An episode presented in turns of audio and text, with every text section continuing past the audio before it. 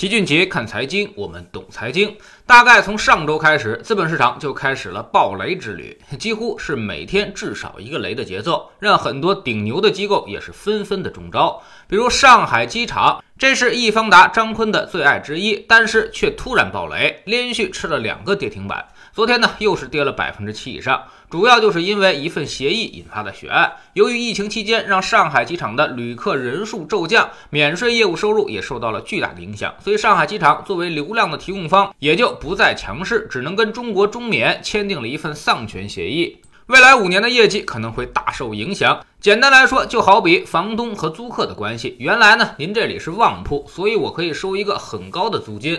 而现在您这生意都快没了，房东只能跟租客妥协。你只要不搬走，那么房租您就看着给吧。所以这几年上海机场这个大房东估计业绩就好不到哪儿去了。那么未来的自由现金流大幅减少，这必须要对它的价值进行重估了。更何况它今年还要巨亏，所以呢，这一下就让大家都慌了神儿。现在。反而不知道该怎么去计算它的价值了，这才引发了市场上的巨大换手。以前众多的机构开始了一场大的博弈。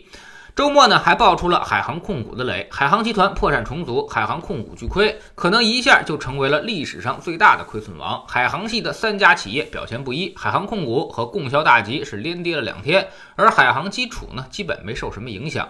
海航破产传言已久。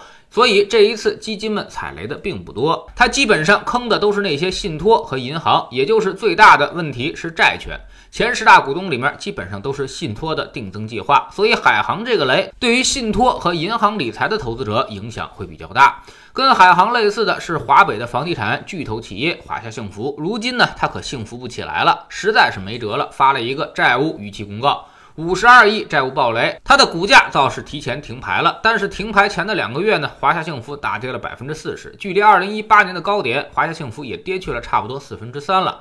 华夏幸福的问题也不是突如其来的，它也至少酝酿了两年了。所以机构们也全都跑路了，未来还能不能自救，这个真不好说。华夏幸福的根基就在河北，在环京，而这个地方正是全国楼市的重灾区所在，最多的地方房价下跌了百分之七十，所以购房人的损失可能比炒股的还大。周一的晚上，上海家化又开始爆雷，周二突然一个百分之十跌下去了，主要是业绩太差。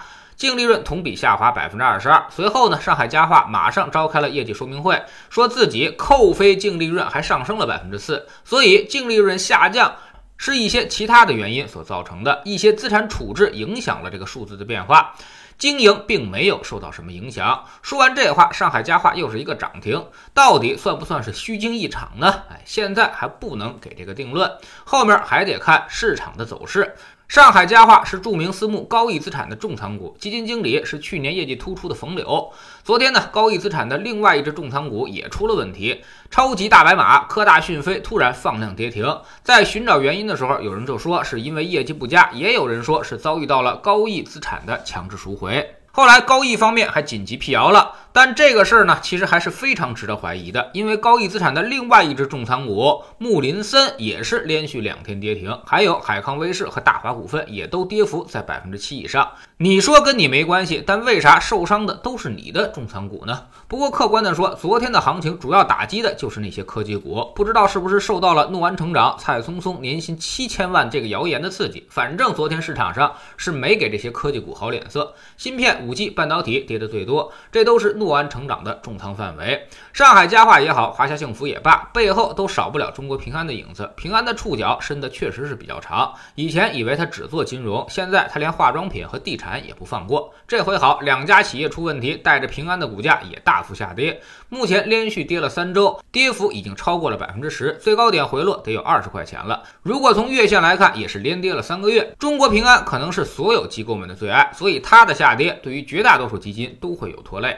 总之，目前市场是业绩集中披露期，由于前两年的上涨已经把大家的预期给调得很高了，所以很多业绩非常有可能不及预期，这就会让投资者感到失望，而一旦失望就会下跌，所以老齐才反反复复地强调不要去追那个热门，今年务必记住这一条。热门暴雷的概率是非常高的。今年你就踏踏实实的拿着你的指数做好你的配置，肯定比你去折腾个股、折腾热门行业要好得多。如果不听话，可能会损失。相当惨重。比如如今大盘离最高点其实才回撤了百分之三左右，但是很可能投资者的损失估计百分之三十都已经不止了。还是老齐经常在粉丝群里面说的那句话：不要等钱没了才问我怎么办。该怎么办？我早就已经告诉大家了。投资这种事儿，我们只能做到事先防范，等事后真出了问题，那毛办法都没有了。不要到那个时候才想起，这可是我的血汗钱呀。知识星球找齐俊杰的粉丝群，我们每天呢都有投资的课程。昨天我们也分析了一只最近半年业绩很差的基金——大摩多元收益债。为啥它表现如此糟糕？这么差的表现，为啥我们还要用它？现在是机会呢，还是风险呢？这种二级债基，我们该怎么去投资？我们总说一句话，叫做投资没风险，没文化才有风险。学点投资的真本事，从下载知识星球找齐俊杰的粉丝群开始。新进来的朋友可以先看《星球的置顶三》，我们之前讲过的重要内容和几个风。风险很低但收益很高的资产配置方案都在这里面。知识星球找老七的读书圈，我们正在讲《刻意练习》这本书。昨天我们讲了如何去创建心理表征，说的通俗一点，就是要增加机体的反应能力，不能每次你都要从零去进行思考，而需要一种记忆。举个最简单的例子，我们背诵的那些乘法口诀就是一种心理表征。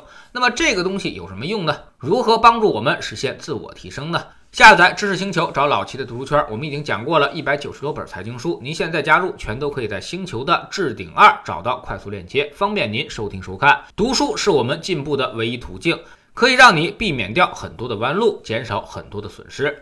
读书圈学习读万卷书，粉丝群实践行万里路，各自独立运营也单独付费，千万不要走错了。苹果用户请到老齐的读书圈同名公众号里面扫描二维码加入，三天之内不满意全额退款，可以过来体验一下。